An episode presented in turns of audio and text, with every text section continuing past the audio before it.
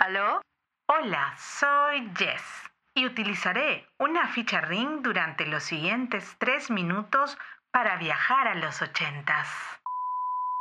Recuerdo que cursaba el tercer año de educación secundaria técnico comercial, 1985.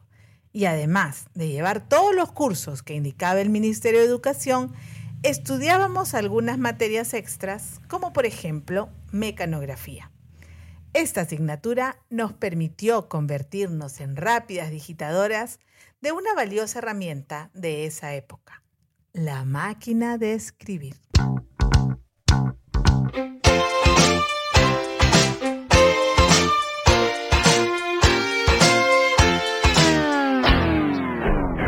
Un cuarto para las cinco. Décadas. Sí, ese aparato que los papás se esforzaban por comprar para que sus hijos podamos hacer nuestras asignaciones.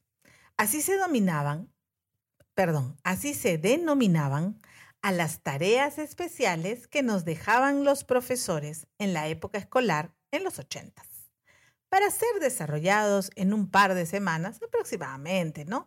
Este era un tiempo donde buscábamos información en las enciclopedias y libros en la biblioteca para hallar los datos que necesitábamos. Eso también era el mejor pretexto para ir a la casa de los amigos o vecinos a pedir libros y enciclopedias prestados y aprovechar de conversar. Bueno, bueno, retomo el tema del uso de la máquina de escribir. Nosotros en casa teníamos el modelo portátil de la marca Remington. Era todo un rito empezar a escribir. Íbamos primero a comprar algunas hojas sueltas de papel bond. En ese entonces solo había tamaño carta u oficio. Ya en casa, sentadas normalmente en la mesa del comedor, con la máquina fuera de su estuche, introducíamos el papel al rodillo, cuidando de colocar el tope del margen y la palanca espaciadora en el nivel deseado.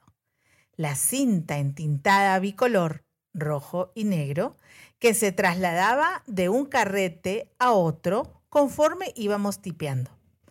Las manos colocadas en el teclado, los dedos dispuestos en sus lugares. Empezábamos a digitar.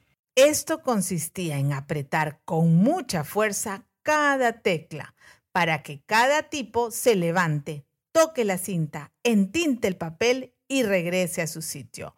¡Wow! Todo un proceso.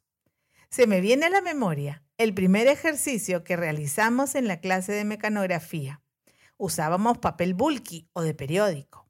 Primero, educamos a los dedos índices para enseñarle a ubicarse tipeábamos con fuerza las teclas. F, F, F, F. Con el dedo izquierdo. Y luego el espacio, con los dedos pulgares. Con el dedo índice derecho. J, J, J, J. Seguidamente el espacio. Y así continuábamos el ejercicio.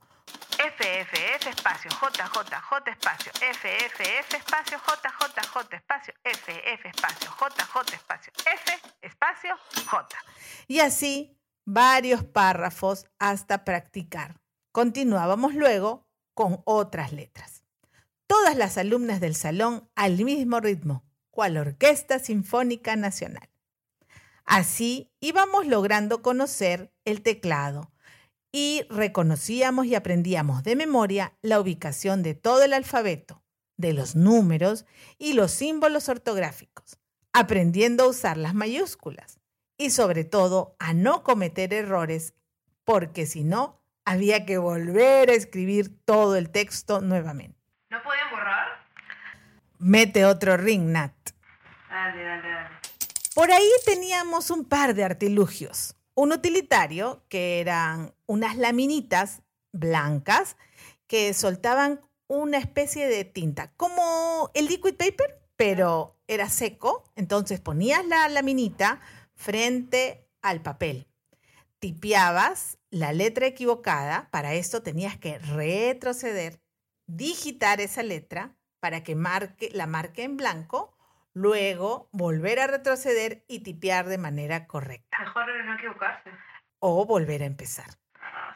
Eso significaba volver a sacar el papel y empezar todo el rito nuevamente. Pero La práctica hace al maestro. Así que cuanto más escribías, más velocidad obtenías y mayor precisión. Menos errores podías cometer. Así que cada semana nos tomaban la práctica de velocidad en la clase de mecanografía, el cual te permitía escribir en promedio 40 palabras por minuto a más. Ejercicio que agradezco porque me permite digitar de una manera profesional hasta el día de hoy. En el Internet he encontrado una página para hacer el ejercicio y medir tu velocidad y precisión. Acabo de hacerlo, Nat.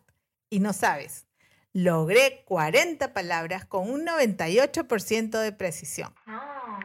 A pesar de mis cinco décadas, hay habilidades que no se pierden si se sigue practicando. Bueno, qué buen ring el día de hoy, la máquina de escribir. Nos vemos en el siguiente episodio. Gracias por seguirnos y sobre todo por comentar. Un cuarto para las cinco décadas.